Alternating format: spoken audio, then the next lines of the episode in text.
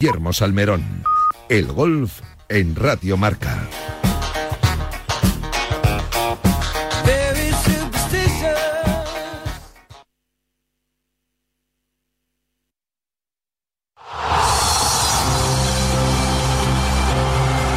Son las 11 de la mañana, las 10 en Canarias.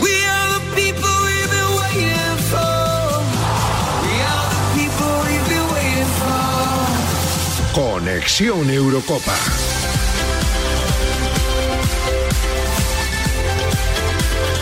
Buenos días. Ronald Kuman pasa revista. El entrenador del Barça ha hablado de la actualidad del club, los problemas económicos, las salidas, posibles fichajes, tema Pedri y el futuro de Leo Messi. Lleva nueve días sin contrato, no hay noticias sobre su renovación. Javier Tebas en la sexta no pudo garantizar que el argentino empiece la liga con el Barça. Pues bien, Kuman reconoce que hay algo de preocupación.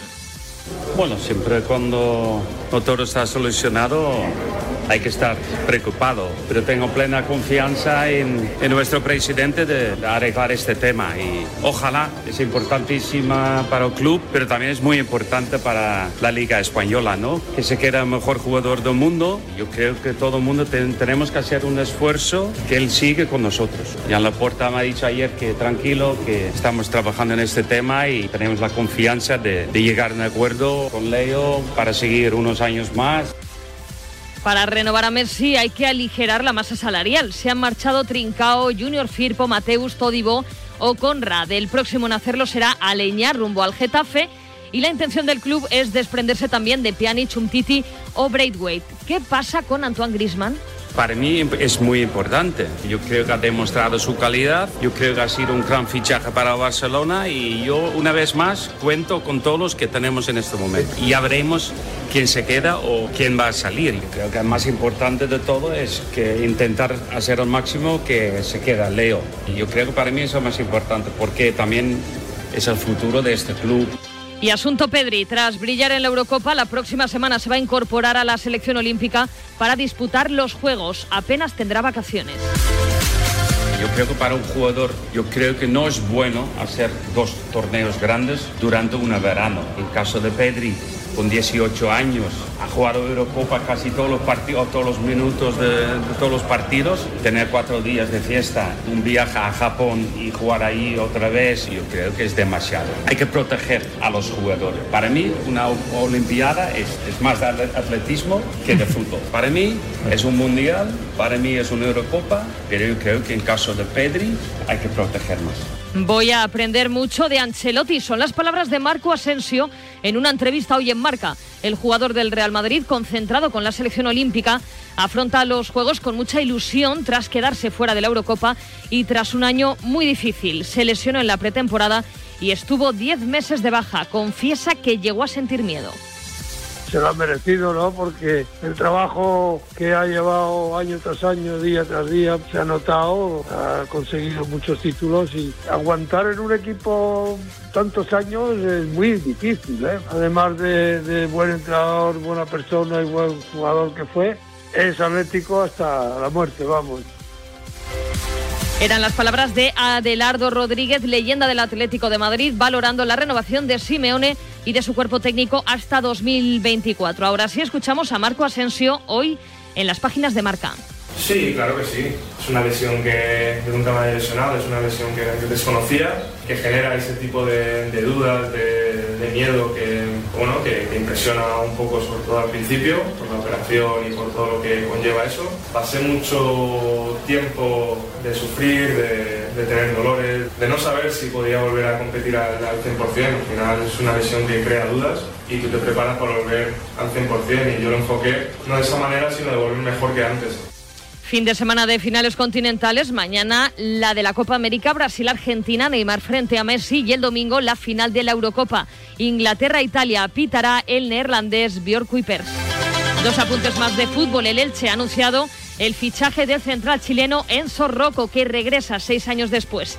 Firma dos temporadas y en segunda división en el Valladolid. Quique Pérez estará tres meses de baja por una fractura en el pie izquierdo, mientras que Rubén Alcaraz ha dado positivo por COVID. La selección española de baloncesto viaja hoy a París para jugar un nuevo amistoso ante Francia. Lo hace sin Pau Gasol, que tendrá dos días de descanso, sin Alex Sabrines por precaución por unas molestias físicas y sin Juancho Hernán Gómez, que se pierde los Juegos por culpa de una lesión en el hombro. En la NBA, los Suns han puesto el 2-0 en la final por el anillo ante los Bucks. En el Tour de Francia, hoy decimotercera etapa, y en Wimbledon, hoy semifinales masculinas.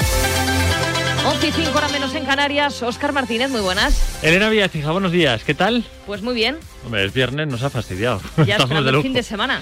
Sí, la verdad que sí, aunque bueno, vamos a tener un meteorólogo ¿eh? que nos va a contar qué va a pasar este fin de semana. Ola de calor de repente, ¿no? No, no, achicharramiento generalizado, sobre todo en Extremadura, en Andalucía, en Madrid, con temperaturas que van a rozar los 50 grados. 47 a la sombra, pues eso, al sol, 50. ¿Qué vas a hacer? ¿Qué plan tienes? Eh, pues eh, viendo esto, pues intentar disfrutar de la piscina todo lo que pueda y no salir de ella. O congelador, ¿sabes? De vez en cuando sales ahí, abre la puerta para coger aire y otra vez para adentro. Bueno, oye, pues eh, vamos a hablar de la Eurocopa, que tenemos final de la Eurocopa, tenemos final de la Copa América, tenemos Tour de Francia, en fin, que es un fin de semana de calor, pero de mucho deporte. Sí, Akuman, que ha hablado esta mañana de muchas cosas, además muy claro. Y el culebrón Messi, y el culebrón papel, en fin, que hay mucho. Gracias, Elena. A ti, chao. Bueno, hasta las 12, eh, uy, hasta las 12, hasta la 1, estamos contigo hoy en A Diario. No, no, no, no, claro, aquí tenemos mucho show, donde lo vamos a pasar bien, como siempre, y sobre todo escuchándote, porque tú eres el protagonista de esta historia. En el 628 26 90 92, donde quiero que hagas tu particular porra, ¿vale? Y me digas a quién ves favorito para ganar la Eurocopa y quién te gustaría. Yo te lo digo ya, yo voy con Italia. ¿Eh? A mí me gustaría que ganaran los italianos. Pero si tú eres más de Inglaterra, me lo cuentas en el 628 26 90 92. O te va más eh, los raviolis, los eh, tallarines y todo esto, pues 628 26 90 92. Y también te voy a preguntar sobre si crees que Ramos ha elegido bien yéndose al PSG o te hubiese gustado más haberle visto en el Bayern, en el City, en fin, en algún otro equipo. Pues arrancamos con mucho, con Roberto Gómez, con José Manuel Monje, que ya están por aquí, y contigo, por supuesto. Venga.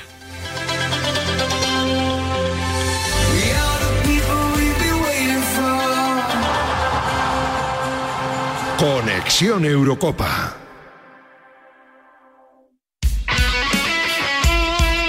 El deporte es nuestro. Radio Marca.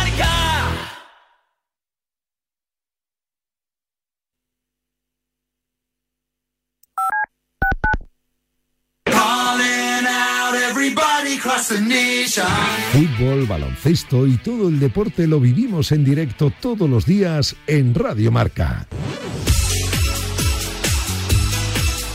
De lunes a viernes a partir de las 8 de la tarde y los fines de semana, siempre que haya un balón en juego, estará marcador para contártelo en riguroso directo. Radio Marca, la radio que te transporta al deporte en vivo.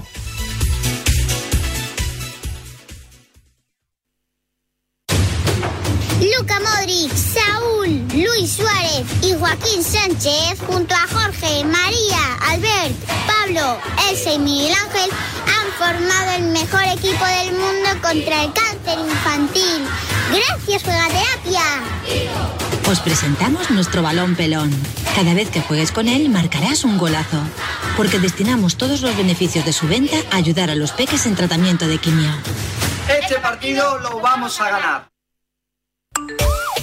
Servicio de WhatsApp de Radio Marca. 628 26 90 92. Envía tu nota de audio y cuéntanos tu opinión, sugerencias y quejas. Porque tú haces la radio.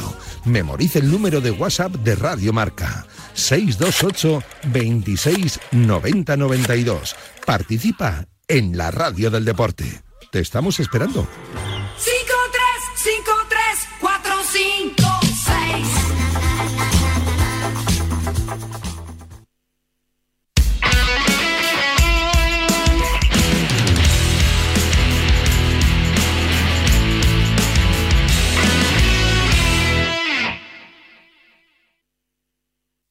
Radio Marca.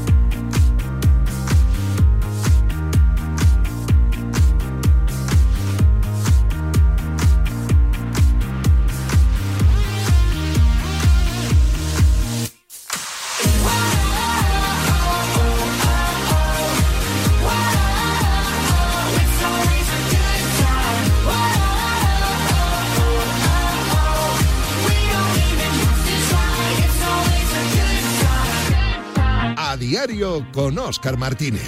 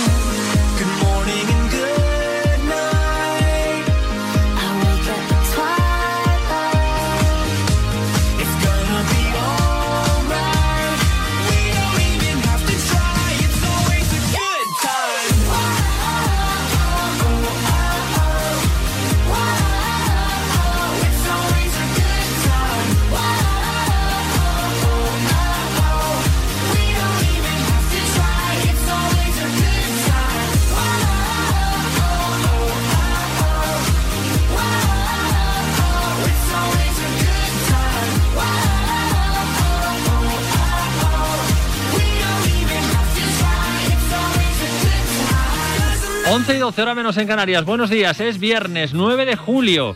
Esto es Radio Marca y esta es tu casa, ya lo sabes, donde intentamos pasarlo bien con el deporte, debatir, reírnos, chincharnos los unos con los otros de diferentes equipos y sobre todo estar informados de todo lo que está pasando. Hola, Yanela Clavo, Jesús Poveda, Elena Villaecija y Adri Portollano en la parte técnica donde tenemos la verdad que un menú bastante variadito, ¿eh? Ah, y si tienes pensado irte de viaje, aunque sea de vacaciones o una escapadita de fin de semana, quédate porque te gusta el deporte o no, esto te va a interesar. Vamos a tener una eminencia en todo el tema de cielos y tiempos y meteorología para que nos cuente qué va a pasar este fin de semana, que dicen que va a ser, pero vamos, temperatura récord, sobre todo en la zona oeste de la península y en el sur. Eh, eso será nada. Antes vamos con la noticia del día.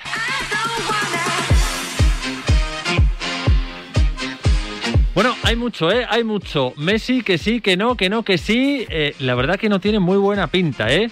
Es verdad que el Barça llega a un acuerdo con el jugador, pero hay unas trabas ahí de fair play financiero y de números que no acaban de encajar y tiene pinta de que esto va a ir para largo. Hola, José Manuel Monje, buenos días. ¿Qué tal, Oscar? ¿Cómo estás? Bien, tenemos a Roberto, ¿está ya? Hola, Roberto Gómez. Oscar, muy buenos días. Un placer estar aquí, además, con José Manuel Monje, muchísimo mejor. Alias el pelota de los pelotas, porque es que no he visto una cosa igual. Todos son amigos de él. Todo, es que es una cosa. Pero menos mal que te queremos, Roberto, ¿eh? Es bueno, es bueno tener amigos. Oscar. Muy bueno, es muy bueno. Bueno, muy oye, bueno. como con Tertulio sí te ganas muy en la vida, como vidente mal, ¿eh? Porque dijiste que el Madrid iba a ganar la Champions y que España iba a ganar la Eurocopa. ¡Ole tú! No, lo pierdo, pi- pido, pido disculpas. Ahí está, Pido mi Roberto disculpas, Gómez. es un error, es un error gravísimo. Hombre, peor es lo tuyo que dijiste que no tenía España ninguna posibilidad de pasar la primera eliminatoria y que esto iba a ser un desastre. O sea, o sea, yo te digo sinceramente que esta Roberto, selección Es que se lo inventa, es que lo mejor de todo es que se No, lo no, cree. no, no, no, es que, es mucho, que mucho la- peor que eso, yo- mucho peor que eso. Se ha, se ha pasado todos estos días rajando de Luis Enrique y poniendo... no, y, de, eh, y, de, y- y de la selección española. Porque si ha habido alguien que no ha creído en España es Oscar Martínez. Bueno, que ha creído. Ah, claro. no ha hasta creído. aquí la tertulia de hoy. Gracias, chicos. Adiós. Nah, yo creo que, que España, para mí, desde un principio, hombre, llevo haciendo información de la selección española desde el año 1978 en el Mundial de Argentina. Y bueno, yo había visto desde un principio eh, que las selecciones eh, españolas, cuanto más castigadas están, más problemas tienen es cuando más eh, se crecen. Yo recuerdo los palos que se llevó España después de el partido frente a Suiza que perdió en el Mundial de Sudáfrica, en la Eurocopa de Francia, el partido contra Rumanía que nos veníamos desde Marsella. Y esta es una selección que ha tenido muchísimos problemas.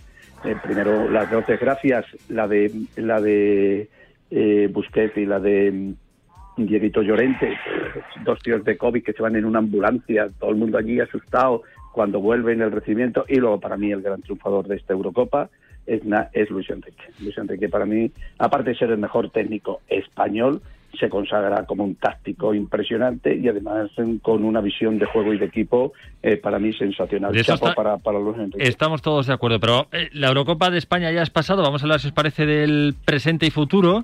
Sí, pero Eh, Oscar, dime, dime, Oscar, monje. bien, yo quiero, quiero un- apuntar algo a lo que estaba Sí. diciendo Roberto, que estoy eh, 100% de acuerdo con él. Coincidimos en este planteamiento durante todo este europeo. Pero ¿qué sabes lo que pasa, Oscar? Que ha habido gente que nos ha querido eh, meter por vena que esta selección era una castaña, que este seleccionador era un caprichoso, que la federación hacía todo mal, que no había habido previsión. Se quisieron cargar a Luis Enrique antes de empezar con una lista en la que había muchos que decían que esta lista era lamentable, que faltaban más de los que estaban. Y al final, ¿sabes qué pasa? Que es como cuando tú vas a ver una película un poquito a regañadientes y llegas al cine y cuando acaba la película no te queda más narices que decirle a quien te ha dicho que vayas. Pues tenías razón, es que ha sido un peliculón. Es que lo que ha hecho la selección española en este europeo ha sido tremendo. Ha jugado un fútbol maravilloso. El otro día, el primer tiempo, es del nivel de, de los, de los tiempos de Vicente del Bosque o de Luis Aragonés. Ante, ante una selección, la italiana, que no pudo hacer otra cosa más que aguantarse. Aguantarse y jugar como equipo Pero, menor. Monje y Roberto, visto lo visto de la selección española, vamos a plantearnos ya un poquito en el presente y futuro. ¿Esta selección nos da para hacer algo importante, ya no digo ganar, el Mundial de Qatar del año que viene?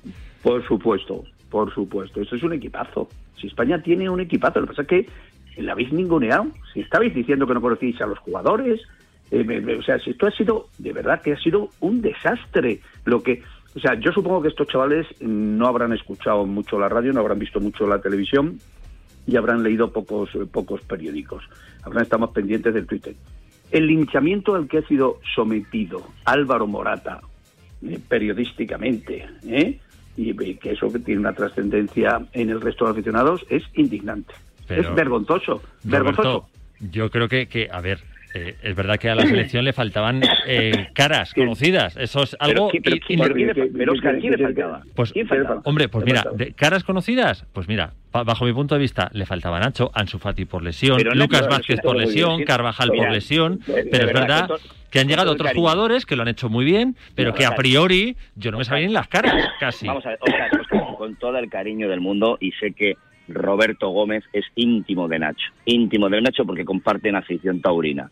Eh, hay una cosa que es muy clara, Nacho es el eterno suplente del Real Madrid. O sea, por delante de Nacho en el Real Pero Madrid No, pero que podía haber estado como podía haber estado Aspas. No, pero- eh, no una, Roberto, cosa, Roberto, una cosa es eso Roberto, no- y, otra no cosa es, y otra cosa es el linchamiento al que se ha sometido Álvaro Morata. Eso, eh, eso es vergonzoso. O sea, y, y- y al propio Luis Enrique. Nadie ha creído en Luis Enrique. Se ha inventado un equipo. Se ha inventado un equipo. Nos ha dado un portero que desde la marcha de Casillas no teníamos, eh, no teníamos un portero de... Aunque tiene que mejorar cosas. Hombre, vamos a ver, tenido- si me estás comparando a Unai Simón con Casillas, tenemos un problema, ¿eh? No, no, no, ninguno. Ninguno, ninguno. Hombre, ninguno. Casillas hombre. es un porterazo y. Simón- No, bueno, pero em, em, eh, Hombre. Unai Simón es un porterazo. Y luego, sobre todo, aparte de lo- los jugadores que se les ha ninguneado, se les ha ninguneado a los jugadores, se los ha ninguneado, se los ha ninguneado a Luis Enrique. O sea, Luis Enrique ha hecho una labor de equipo, ha hecho una labor de unión de equipo. O sea, es alucinante. Es cierto que, ese rollito que ha transmitido la federación, que se llevaba muy bien y que por vez primera, bueno, eso es un rollo patatero porque todas las selecciones, unos chavales de 18, 20 años. Y luego se ha inventado un futbolista. Se ha inventado a Pedri con 18 años, que es en estos momentos uno de los jugadores que toda Europa está siguiendo. Con 18 años se ha inventado a Pedri. Pero si Se ha era inventado a titular, Pedri. pero si era titular No. con Kuman, Roberto. Ha, reinventado, perdona, ha- y otra otra cosa, Roberto, ha reinventado a la selección española, ha reinventado al equipo, Sí, ha sí. creado un grupo de gente que tiene Claro. el futuro por delante y que se llama un mundial. Y ahora mismo la gente, todo el mundo está pensando, ahora ya todos los que estaban fuera del barco se han metido en el barco, ahora todo el mundo piensa que este equipo en el mundial puede ser un equipo grande. Y luego Luis Enrique, y luego Luis Enrique. Luis Enrique. Pero yo he escuchado y además aquí no, no es que con Robert Moreno, pero por favor, es que es una, eh, primero falta el respeto a Robert Moreno, que su ídolo es Luis Enrique, y luego Robert Moreno es un, un entrenador que está empezando, que era un buen ayudante y que, indudablemente pues la selección no es que le venía grande, le venía enorme, ¿eh? Y entonces, bueno, ahora tiene, ya estuvo en, Francia, luego ha estado en- en- indudablemente eh, intentando hacerse un hueco, a mí me parece un acierto de Granada, pero es que el gran, el, el ganador de la Eurocopa de España se llama Luis Enrique. ha creado los miembros de la selección y yo estoy convencido de que germinarán y muy bien en el Mundial de Qatar. Oye, para el domingo, ¿qué sensaciones tenéis en el Italia-Inglaterra? Bueno, pues yo, ¿Qué queréis que os palito- diga? Otro palito que te voy a dar. Otro Venga, palito. vamos Te has ahí. tirado desde el primer día diciendo que el VAR había venido eh, para hacer el fútbol más justo. ¿Sí o no lo has dicho? Yo eso no lo he dicho nunca, pero vamos, Roberto, si quieres que te diga que sí, sí. O sea, a ti te gusta el VAR, ¿no? A mí no me gusta nada el bar, Creo, este, ¿Cuándo? este bar, este bar. No, no, no, este no, bar. no, no, no, este bar no. ¿A ti te gusta el bar o no te gusta el bar? No, yo considero que el bar.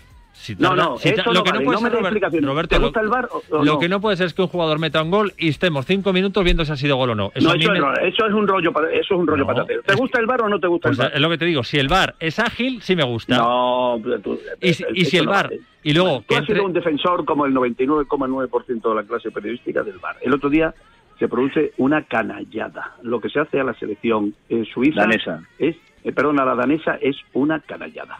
Una canallada, además canallada histórica. Eh, o sea, eh, altamente mosqueante. O sea, ¿y dónde está la Europa futbolística y la, o sea, lo que ocurrió el otro día que no es penalti. Que bueno, no eh, es, es, el típico penalti que si lo Nah, no quitas, es. Oscar, No, Oscar, no es no penalti, no no penalti, no el típico penalti, es no un penalti. penalti de pícaro de delantero. No, no, ver, no, no, que no, yo no, creo no, que, que yo creo que no es penalti, pero es un penalti No, que si lo pitas no, no, no, yo creo que no, no. El- el- Yo- Esto no es estoy un poquito embarazada, eh, no. O se está embarazada o no se está embarazada, Osquita Martínez. ¿Es penalti o no es penalti para ti? Yo Mira, creo Oscar, que dime, dime. Que, que yo, mira, yo quiero un imposible. Yo quiero que pierdan los dos. Quiero que pierdan los dos Ah, porque Inglaterra ha llegado de manera injusta a esta final por esto que está contando ahora mismo Roberto Gómez. Me parece indignante. Bueno, bueno, so- Eh, so- solo le han metido un gol, ¿eh? El tangazo, me da igual, el tangazo del otro día es monumental, o sea, le tangan el partido, pero de aquella manera. Si te pasa eso a ti, pones el grito en el cielo. Sí. Y luego, Italia, que nos la habíais vendido, tú entre otros, Yo sí. como, como un seleccionado increíble, con unos jugadores que jugaban Y no conocían a dos jugadores. No conocían- ¿Cómo? no ¿Cómo? Lo- lo ca- ¿Cómo? El Jorginho pensaba todo el mundo que era brasileño. Yo te voy a decir una cosa. Eh, te voy a decir una cosa, Oscar. Al final, el otro día le saca los colores España, Sin pero de la manera más espectacular que se puede hacer. ¿eh? Espectacular, duda. espectacular. Hay que creer más en España y repito, lo del bar, hacerlo mirar. Lleváis eh, todo el año diciendo, no, es que ahora cuando le dices, no, eh, no, el bar no es el bar, es quien dirige el bar. Déjanos de Pero Roberto, patateros. esto es como si dices, el fuera de juego, yo que levante el banderín, el linier y tarden tres horas Mm. en pitar fuera de juego, que además hoy, hoy es algo que cuenta eh, nuestro director Juan Ignacio Gallardo. Es que no lo entiendo. Coño, fuera de juego, fuera de juego, Inmedi- inmediato, pum, fuera de juego. No, espera que se desarrolle la jugada, que si Vamos a mete- ver. A ver. En la Copa de Naciones esta de fútbol no hay bar de cine, de película. O sea, todo el mundo tranquilo, pero, pero es que la jugada del otro día, o sea, el, el meter a una selección como entra Inglaterra en la final por ese penalti, o sea, es que entra por esa acción, es una canallada histórica. O sea, es una canallada para el fútbol. Es una canallada de verdad, o sea, es- y, y nadie dice absolutamente nada. O sea, todo el mundo habla, es que es la máquina, es que no sé qué, es que no sé cuánto. Es que eso ha ocurrido en España. Es que en España hay un equipo que ha ganado una liga por el tema de las manos de Militao y nadie dice absolutamente nada. Ha ganado la, la liga por su mérito propio, ¿me entiendes? Que es el Atlético de Madrid, que nadie ahora ve, empieza a decir, el justo ganador de la Liga Española es el Atlético de Madrid. Pero hay una jugada determinante, que es la de Militao. Y entonces, repito, el Atlético de Madrid justo ganador, justo ganador. Pero bueno, yo creo que son circunstancias eh, que de verdad... ¿Y tú son- qué harías, Roberto? ¿Quitar el bar? Sí, hombre, por supuesto. ¿Tu monje también?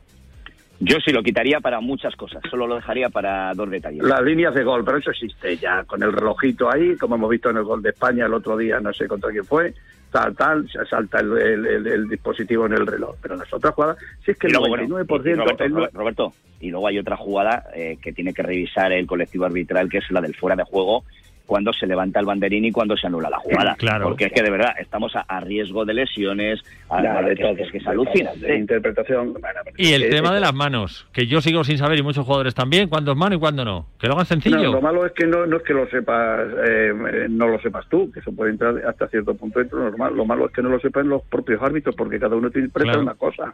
Claro, entonces hemos visto, oye, yo he visto sinceramente que, por ejemplo, ha habido mucha agilidad en algunas decisiones en- en- por parte de la gente que estaba en la sala de videoarbitraje, pero de verdad que es que lo que se hace eh, el otro día a los daneses es una canallada Y histórica. encima, el gobierno británico ahora dice que de los 60.000 que iban a entrar en Wembley, que no, que ya ha pasado la pandemia y que entren 90.000. Es que es Ya un me cuenta cantar. eso, ¿eh? Y Ahora para la encima final, ¿no? se nos- Vaya sí, cara encima- tiene. encima- y, los- y juegos encima- sin gente. encima se no, ese no, se nos van. Y luego otra circunstancia que también para mí es eh, muy importante en esta Eurocopa de la selección española es que ha vuelto a haber una comunión grande, eh, Oscar, entre el equipo y los eh, aficionados, ¿me entiendes? Entonces eso yo creo y sobre todo mucha gente. Yo en Sevilla los días que he estado, que he estado en todos los partidos y he visto mucha mucha gente joven y eso es muy bueno para para, para la selección. Otro día había unas pantallas, me parece que eran en Pozuelo, en La Roza, y era todo gente joven y eso es muy bueno que la gente se conecte. Y luego las grandes audiencias televisivas, que esto lo que demuestra es que cuando es el fútbol en abierto, pues indudablemente el poder de captación es Sí, pero, pero fíjate Roberto, yo estoy mirando las audiencias todos los días y no solamente España ha arrasado en audiencias, sino el resto de partidos, ¿eh? O sea, un partido que te ponían en cuatro... Que sí, que sí, sí, sí, eh, los partidos estos de las nueve de la noche... Arrasaban. de verdad, arrasaban. Ha habido partidos que en Hungría, no sé qué, y había cuatro o cinco Sí, millones sí. de espectadores. O sea, eh, y además te digo una cosa, que la semana que viene nos va a pegar, menos mal que tenemos la Vuelta Ciclista a España, que por cierto este año pasa por Extremadura, pero si no, y el Tour ahora, pero si no nos pega un bajonazo futbolístico, pues eh, que no veas, por cierto, me comunican que el Barcelona está muy interesado en la contratación del el lateral eh, europeísta eh, Gallá. El Barcelona quiere fichar a Gallá. Y me dicen también, me dicen también que eh, en las próximas horas eh, se tiene que decidir si el Rayo Vallecano comienza los tres primeros partidos, eh, los que le toquen, en Vallecas o tiene que pedir jugar fuera o como el Real Madrid o cambiar el orden de los partidos. ¿Está Porque haciendo parece obras? Sí, están haciendo obras y parece que van que van lentas y además no se eh, adecúan a lo que quiere la Liga de Fútbol Profesional para la primera división. Por cierto, mandar un saludo a Raúl Martín Presa, que ha estado unos días ingresado porque le pegó un subidón de tensión espectacular después de las emociones que vivió con su equipo en, en- en Girona. Vaya- y eso que ganó. Vaya ganó. pedazo de presidente que tiene el Rayo. Es un tío más Es un tío de verdad. Además Además, lo que de... ha conseguido, lo que ha conseguido ascender en, en- en dos años al Rayo a- en primera, renovar a- al técnico y la ola, que está llamado a ser, por cierto, el futuro técnico del Atleti de Bilbao. Entonces yo creo que eso es muy importante. Y luego el fichaje, el, el Getafe, Oscar, que le das muy poca bola al Getafe. Hombre, el ¿No te cuentas Getafe que está tiene ahí el fichaje de Aleñá. Pedazo de fichaje. pedazo de, eh, de Aveñas, que es un, bueno, ¿os acordáis en la época de Valverde que era la gran promesa de- de- del conjunto del conjunto catalán. El Geta se está reforzando muy bien. El Atlético de Bilbao de Sí, pero- es el que veo yo que no acaba de dejar no, salir que para... Le estaba escuchando a Roberto y iba, iba a decir yo, me cuentan que nosotros no fichamos a nadie. Yo, eh, a ver, que Aleñá está bien porque ha cambiado de entrenador el Getafe. Pero Roberto, eh, futbolistas de este perfil que fueron fichados ahí la temporada pasada con, con tu gallo no hacían nada, ¿eh? Tenían pocas posibilidades de jugar al fútbol, ¿eh? ¿Quién? Hombre, pues Con- Aleñá con entre Bordalás, otros. pues si Bordalás, Con- eh, con Pepe Bordalás, porque el sistema de Bordalás si Bordalás no- ha metido el equipo en, en, en UEFA que eliminó al Ajax y no se metió en Champions porque Ya, ya, falló un penalti y mata. La, te- la temporada pasada más justo que justo, Roberto. Más justo que justo. Le salvó la campana.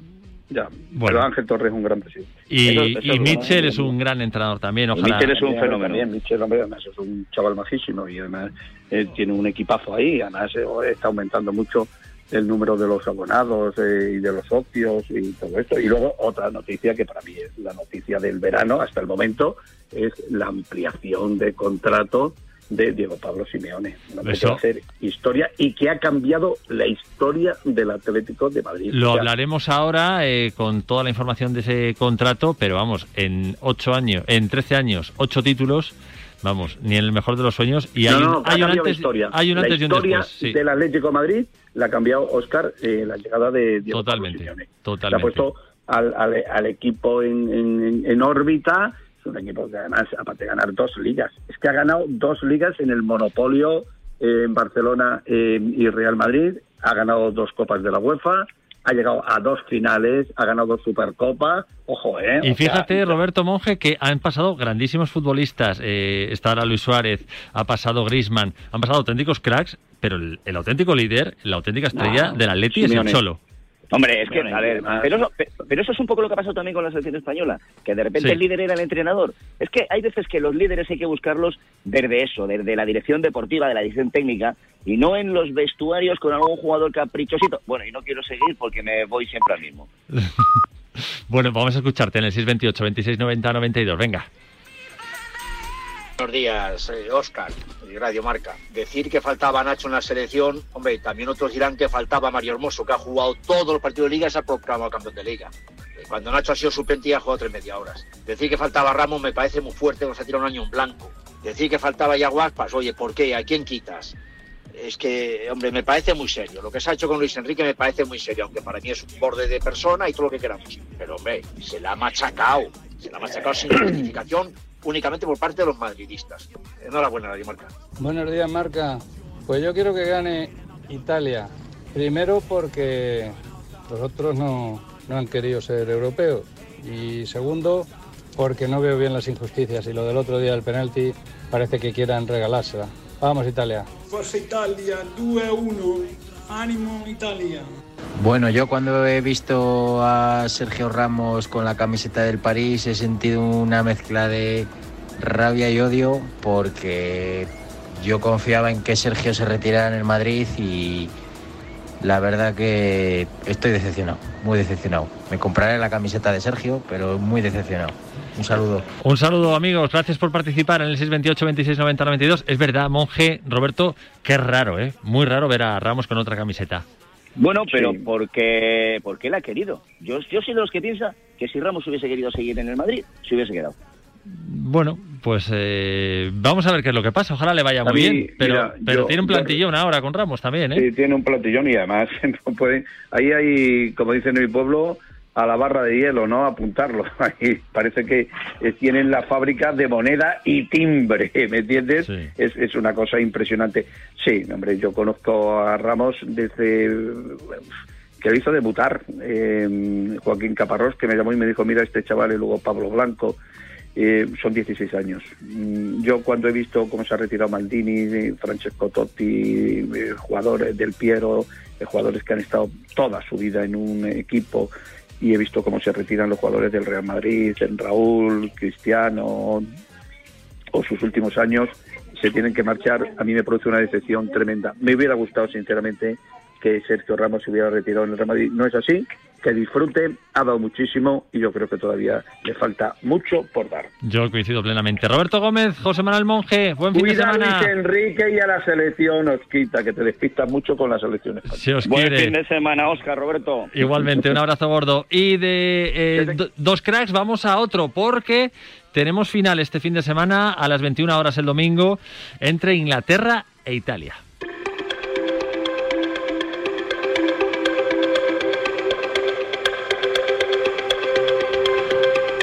Y es otra de las noticias del fin de semana. Raúl Fuente Rulo, buenos días. ¿Qué tal, Oscar? Buenos días. Bueno, vamos a hablar de las claves de esa final, donde es verdad que desde fuera uno dice, bueno, está todo como parece, parece que está todo como muy preparado para que la gane un equipo, que si el penalti, que si juegan en casa las semifinales, la final, que si ahora van a meter un llenazo espectacular en Wembley. ¿Cómo lo ves? Pues mira, ah, yo creo que mm, eh, se está haciendo mucha bola del tema ah, del posible o del polémico penalti, que si está muy preparado para que este torneo lo gane Inglaterra. Eh, es cierto que el otro día quizá Danny McKelly eh, pues eh, bueno, no, no, no estuvo muy acertado, pero ah, tampoco hay que disfrazar la, la realidad. Es decir, eh, Inglaterra no está en la final porque es el anfitrión de una manera encubierto ni, ni nada de todo esto. Está en la final porque realmente eh, se, lo ha, se lo ha merecido. Eh, deportivamente hablando, yo veo una final igualada. ¿eh? Eh, yo no soy de los que piensa que por el hecho de que Inglaterra juega en Wembley con 60.000 almas vaya a ganar el, partido. Ah, creo que a Italia le pone el escenario del domingo a la épica, con casi todo en contra, con una afición que evidentemente arropará a los ingleses y una Italia que sinceramente... mm, con la dinámica que llevan, que si no recuerdo mal son ya 33 partidos consecutivos sin perder, eh, a Italia hay que ganarle y a Italia hay que sudar para ganarle y sinceramente creo que la final está a un, a un 50%. Eh, en cuanto a jugadores, es verdad que quizá la gasolina la tienen tanto los delanteros de Inglaterra, que yo creo son un poquito superiores, ahora me cuentas, y los delanteros italianos. Sí, a ver, eh, yo creo que lo, lo bueno que tiene Inglaterra, eh, lo que ha caracterizado en esta Eurocopa Gareth Southgate, es que eh, Southgate eh, mm, ha enfocado la Eurocopa de una manera, digamos, inteligente. Sabe que este tipo de torneos son eh, muy cortos, un máximo de, siete partidos, y em, para llegar a instancias finales, lo primero que hay que hacer es tener una buena defensa, tener eh, solidez atrás, es decir, no encajar. Lo ha hecho, tan solo un gol eh, en contra y a pelota parada el del otro día de Mikkel Damsgaard en la falta de libre directo. A partir de ahí, Inglaterra, si algo tiene, son futbolistas desequilibrantes en zona de tres cuartos hacia arriba. Ah, fíjate lo que tiene Harry Kane, Raheem Sterling, el propio Mason Mount. Tiene un fondo de armario que no se le acaba en el banquillo, como Foden, como el propio Rashford. En fin, eh, jugadores de muchísimo nivel. Y ahí es donde Inglaterra ha marcado la, la diferencia. Italia, ¿qué es lo bueno que tiene? Pues que quizá ah, tenga un 11 más equilibrado. Tiene una muy buena portería, como es eh, Donnarumma. Tiene eh, experiencia atrás en zagueros, Bonucci y Chiellini. Chiellini. Veremos cómo gestiona la ausencia de Spinazzola. El otro día jugó Emerson Palmieri y lo hizo bastante bien. Y lo que yo más le destaco a Italia, aparte de la genialidad arriba de Lorenzo Insigne, es el centro del campo ah, tan y tanto con que tiene, ¿no? Con Jorginho, que me parece un jugador infravalorado por la crítica y tiene ahí a su alrededor a, dos jugadores que le uno le pone muchísima en- energía y pasión, como es Nicolò Varela, y el otro es un poco el, metrónomo ¿no? No, de, este equipo, el Andrea Pirlo, salvando mucho las distancias, como es eh, el futbolista nacido en Pescara, Marco Berratti. Fíjate que ha dicho Conte, dice Bonicio y Chiellini, eh, a pesar de las mil batallas, todavía huelen la sangre. También ha dicho que Italia fue mejor que España y que el problema de España es que puedes tener la pelota, pero si no creas, no lanzas, no marcas, no ganas. Pues yo no estoy muy de acuerdo, ¿qué quieres que te diga, Rulo? Bueno, ah, a ver, eh, hay, hay opiniones, hay opiniones para, para todos los gustos. Eh, yo soy de los que opino y pienso, Oscar, que ah, si, si tú tienes la pelota y tú generas ocasiones, estás más cerca de la victoria. Eso es así. Aunque también es muy válido otro tipo de, de planteamientos. Hemos visto a una Italia ah, con balón, queriendo ser protagonista a lo largo de, de toda la Eurocopa, menos el día de España, el pasado martes. Yo creo que eh, a mí ni creo que a casi nadie le sorprendió el planteamiento de Italia, porque a España es muy difícil quitarle la, pelota. Y en este sentido, eh, desde mi punto de vista, Italia hizo un partido eh, inteligente, inteligente y el que tenía que hacer. Es decir, intentar robar intentar cuando pasaba campo contrario generar peligro, que lo generó tanto en la primera mitad con un par o tres de acercamientos y de ocasiones importantes y en la segunda, más allá del gol de Fede Chiesa, que fue una contra en tres toques llegaron al área e incluso con el 0 a 1 y antes de que llegara el empate de Álvaro Morata, el bueno de Domenico Berardi eh, tuvo en sus botas la, la posibilidad de anotar el, el 0 a 2. Así que ah, yo creo que eh, Italia eh, planteó en su justa medida el partido el pasado martes que, que tenía que hacer. Una Italia que ha encajado creo que tres goles, Inglaterra uno, o sea que es verdad que, que Sí. atrás están muy serios. Una Italia que tiene una Eurocopa, la del 64 creo recordar, y una Inglaterra que sería su primer eh, trofeo europeo. Bueno, pues la verdad que partidazo. Es una de estas finales que apetece mucho ver. Rulo, gracias y que tengas buen fin de. Igualmente, Oscar, un Un fuerte abrazo. Hasta luego. De la final de la Eurocopa a la final de la Copa América. Just be right. We are the people we've been waiting for. Out of the ruins of hate and war. Y hasta allí nos vamos. Está en Brasil Juan Castro. Hola compañero, buenos días. ¿Qué tal? Buenísimos días. Bueno, en esta madrugada de Río. Claro, allí tienes qué hora, Juan. Aquí son las seis y media, más o menos. Joder, ¿has madrugado por nosotros o ya estabas despierto? No, su- suelo despertarme tipo 6 para ya empezar a, a trabajar con el ritmo español. Así que las Copas Américas son duras en eso. claro, porque el partido ese, ¿a qué hora? El partido es a las 9, hora mañana sábado, a las 9, hora de Río, 2 de la mañana, hora de Madrid, hora de España. Madre mía, o sea que vas todo el día ahí con Coca-Colas y cafés para aguantar. Oye, ¿qué contamos de una final espectacular? Eh, los Neymar, Casemiro contra pues Lautaro, Messi, Kun Agüero. Sí, la verdad es que, bueno, Kun Agüero no será titular porque está siendo suplente, está jugando más bien poco, pero evidentemente es una final con muchos nombres propios y con dos principales, que al final son dos de los grandes nombres en, en el mundo del fútbol hoy en día, ¿no? Lionel Messi y Neymar. Eh, va subiendo la temperatura poquito a poco de esta finalísima, yo creo que de los mejores partidos que se puede ven- ver en el mundo hoy en día y la pena es que bueno el ambiente como te he dicho es eh, muy diferente puesto que no habrá ni afi- ningún aficionado la, el, el gobierno de Río eh, ha denegado el 10% en- de aficionados que mm, sugirió Comebol, así que no habrá aficionados y ni siquiera va a haber muchos periodistas porque los periodistas argentinos no pueden venir desde Buenos Aires, eh, tienen cerrado el paso, así que solo los que han cubierto todo el torneo, que prácticamente son de dos televisiones, el resto de periodistas argentinos no va a poder venir a- aquí a Maracaná, así que eh, es increíble porque pueden, puede producirse la primera victoria argentina desde 1993 y no va a haber casi prensa argentina. ¿Para ti hay favorito, Juan? Eh, yo siempre lo digo, para mí el favorito siempre es Messi.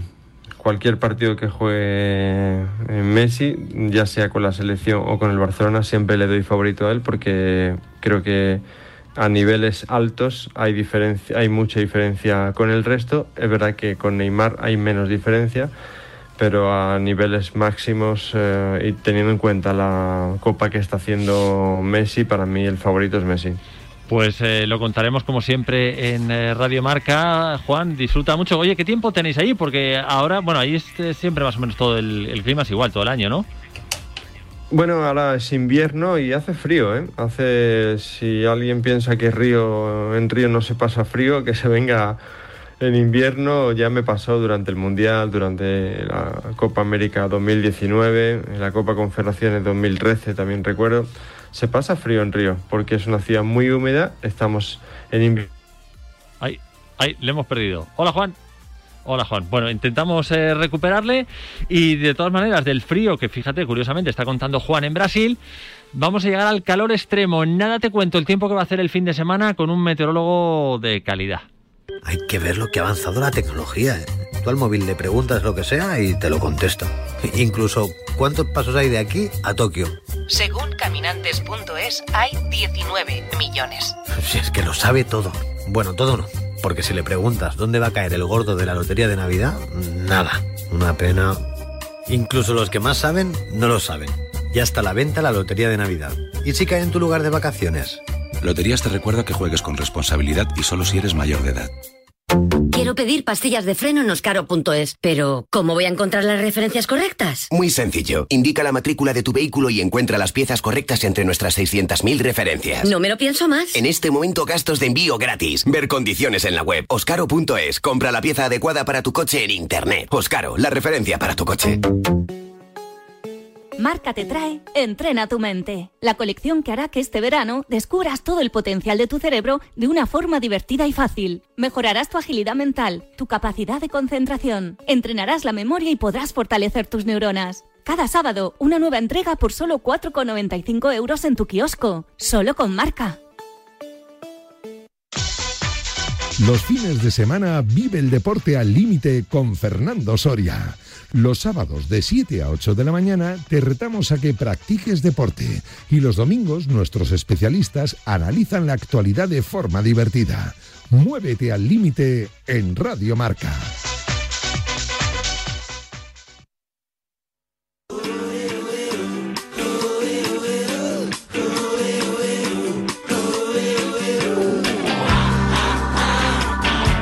A diario con Óscar Martínez. Hace calor, hace calor. Yo estaba esperando. Eh, perdóname, Adri, pero esta canción se va a quedar corto. Hace calor extremo, hace calor extremo. Hola, Víctor González, buenos días, meteorólogo de Meteorred. Hola, muy buenos días. Bueno, bienvenido a tu casa, Radio Marca. Oye, ¿es verdad esto que estamos leyendo todos y viendo en todos los informativos de que vamos a tener o vamos a rozar en algunos puntos de España los 50 grados al sol? Bueno, eh, los 50 grados a lo mejor es quizás decir mucho, pero sí que es verdad que nos acercamos a un periodo de temperaturas extremas que va a ser corto, pero que va a dar que hablar muchísimo además. Va a haber un pico de subida mañana sábado, el picazo va a ser el domingo y luego afortunadamente el lunes can. Claro, otros dicen, oye, esto ni olas de calor ni nada, que es que estamos en julio y esta semana son las más cálidas del año. Mm, Bueno, hay que distinguir aquí dos cosas. Y lo primero es que como va a ser un episodio breve, pues eh, eh, tampoco se suele hablar en estas situaciones de ola de calor, porque una ola de calor pues se entiende que es un periodo más largo, de al menos tres o cuatro días. En cambio, esto como va a ser tan breve, pues eh, se queda en un periodo de temperaturas extremas, pero que roza el umbral de ola de calor. Sin embargo, eh, hay una cosa que sí que es verdad, y es que no es muy habitual llegar a estas temperaturas. Aunque solo sea un día, el día más extremo, el domingo, eh, son valores muy cercanos a los récords de la península ibérica y, por tanto, muy raros de ver. ¿Tú crees eh, que podemos batir récord, Víctor? Pues eh, el nacional, fíjate que es de 47,3 grados. Eh, se va a quedar cerca, pero yo creo que ese es bastante difícil que se, que se bata en este episodio. Sin embargo, va a haber récords locales de localidades, provincias y demás que es probable que caigan tanto de máximas como de mínimas altas, porque la noche del sábado al domingo y en zonas del Mediterráneo, la del domingo al lunes, va a ser completamente tórrida. Ahora hablamos de en qué puntos va a ser- se va a producir ese calor as- asfixiante, pero ¿qué es lo que lleva a que haya esta bolsa de calor tan grande eh, en muchos puntos del país? Pues en este caso es una, intrusión de aire subtropical que procede del, del Sáhara. Es decir, lo que ha sucedido es que el aire cálido que hay en el Sáhara ha ascendido a capas más altas, se ha ido trasladando hasta nuestra latitud y en nuestra latitud ha vuelto a descender a superficie recuperando las temperaturas de partida que tenía, es decir, las que había en el Sáhara. Por tanto, pues eh, básicamente es como si tuviésemos una pequeña sucursal del Sáhara sobre nosotros. Madre mía. Bueno, pues eh, a ver, ya estoy aquí con el papel y el lápiz esperando a que me digas eh, dónde vamos a tener este fin de semana esas temperaturas tan altas. Pues fíjate, el, el- dependiendo un poco del día, el sábado, por ejemplo, van a estar restringidas sobre todo las más extremas al, al sur, a la zona del Guadalquivir. Eh, no se van a extender tanto este día, aunque ya notaremos muchísimo calor también en el centro de la península. Y el domingo, aquí será donde se extiendan esos 40 grados por prácticamente todo el interior de la mitad sur. Puede que se rocen los 40 grados también en zonas incluso de la meseta norte o del Valle del Ebro, con lo cual ya estamos hablando de un episodio de calor bastante generalizado.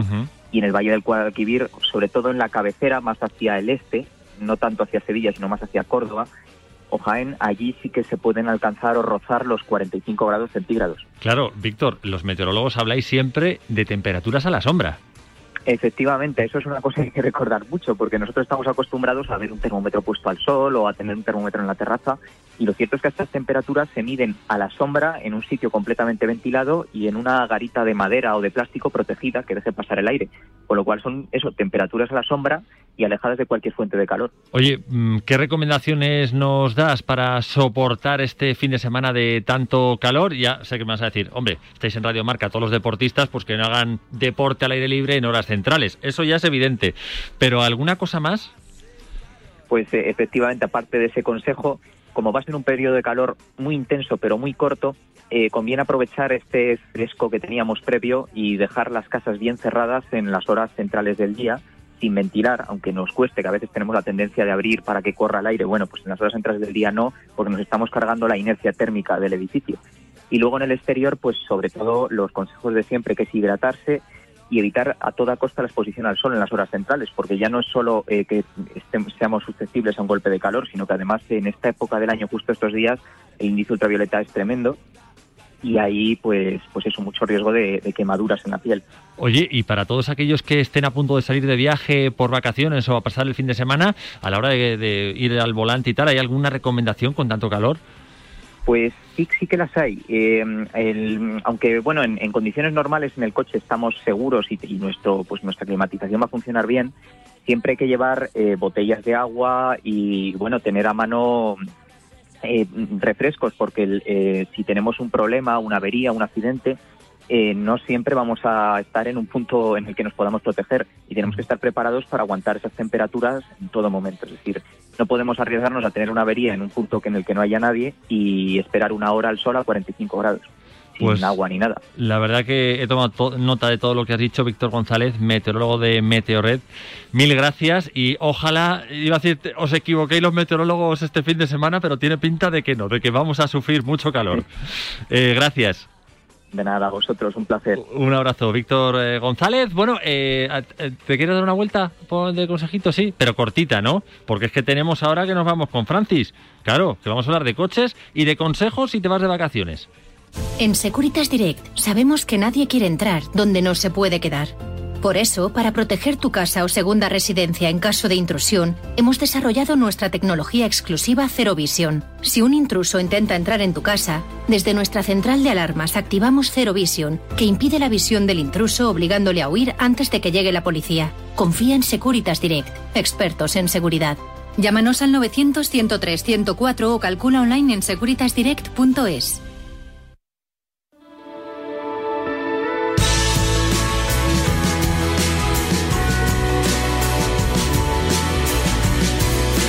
Menos 10, las 12 horas menos en Canarias. Ya tenemos por aquí a Francis Fernández, nuestro compañero de marca motor. Hola Francis, buenos días. Hola, buenos días. ¿Cómo estás, Oscar? Pues bien, oye, estoy sorprendido con esta noticia que quiero comentar contigo sobre la obligatoriedad, lo digo bien, de que los coches eléctricos tienen que añadir un sistema que emita ruido.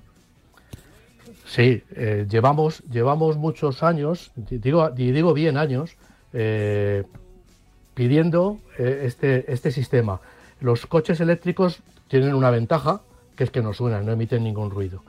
Emiten el ruido de rodadura cuando vamos pues, a, 30, a partir de 30, 40 kilómetros por hora, pues lógicamente los neumáticos y el, y, el, y el suelo con el asfalto pues hacen un ruido.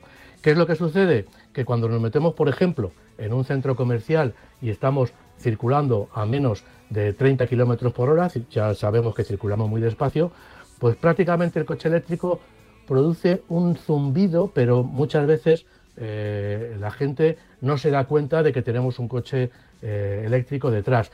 En un centro comercial, en el parking de un centro comercial, nos movemos entre los coches. Por lo tanto, desde hace mucho tiempo, Estados Unidos, que ha sido pionero en este sentido, en el sentido de utilizar coches eléctricos y encontrarse con este problema en los centros comerciales o en los aparcamientos, pues entonces eh, ya se sabía que debían de ponerle un sonido. Mm, ahora mismo ya es obligatorio, a partir de primeros de julio, que todos los coches eléctricos que se vendan tienen que tener un sistema que emita un ruido.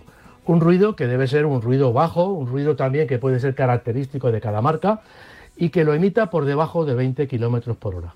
Por encima de 20 kilómetros por hora ya se, se tiene entendido o se, se considera que el coche, por ese ruido de rodadura, va a emitir un ruido que nos va a los peatones, nos va a, a- a avisar de que tenemos un coche Pero- eléctrico cerca. Pero Francis, ya digo, cuando dices sí. un ruido, ¿a qué te refieres? ¿Una musiquita, un, run run? No, Bueno, todavía no lo sabemos. Yo por lo menos todavía no lo sé. Sé que las marcas han estado estudiando. Puede ser un pequeño zumbido.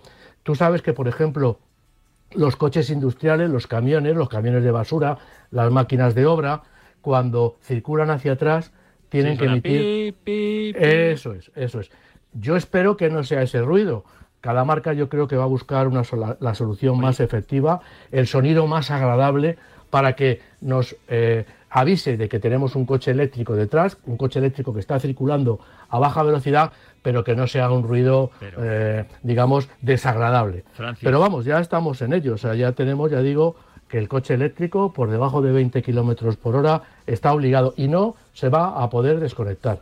Pero Lo que ver, sucede es que Yo, perdóname, ¿Sí? eh, perdóname, Francis, Sí. pero yo no entiendo mucho de esto, pero ¿no será mejor, uno, que los peatones miren todo el rato en un centro comercial? Todo el rato, para adelante, para atrás. Porque es verdad, como tú bien dices, que no van por una acera, que van invadiendo, pues eso, los carriles de los coches en un parking como hacemos todos. Y dos, ¿no será mejor que pongan un suelo un poquito un asfalto rugoso que cualquier vehículo ya de por sí al circular emita un pequeño ruido y tú ya como peatón sepas que hay un vehículo, sea eléctrico o no.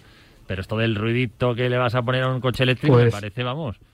Pues esa es la decisión que se ha tomado en la Unión Europea y lo vamos a ver.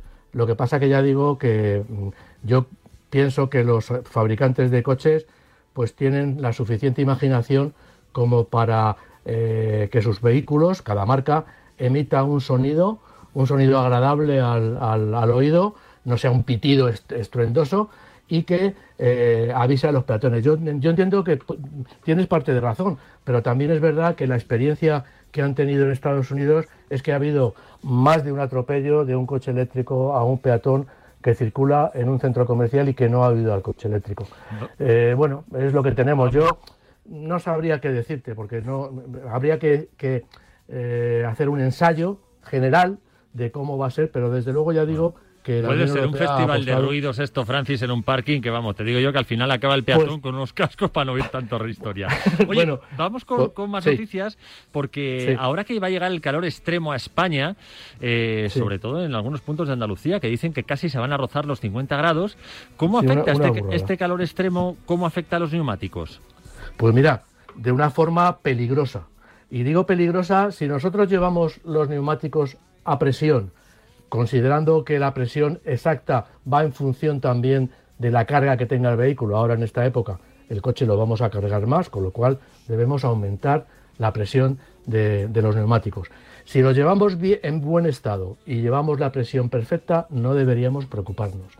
El problema es que, por desgracia, pues la gente lleva los coches con poca presión y lleva los coches en un eh, estado, bueno, pues no el mejor, eh, viejo, eh, ya no digo por desgaste, digo por grietas en los flancos, por falta de goma en algunos sitios, en fin.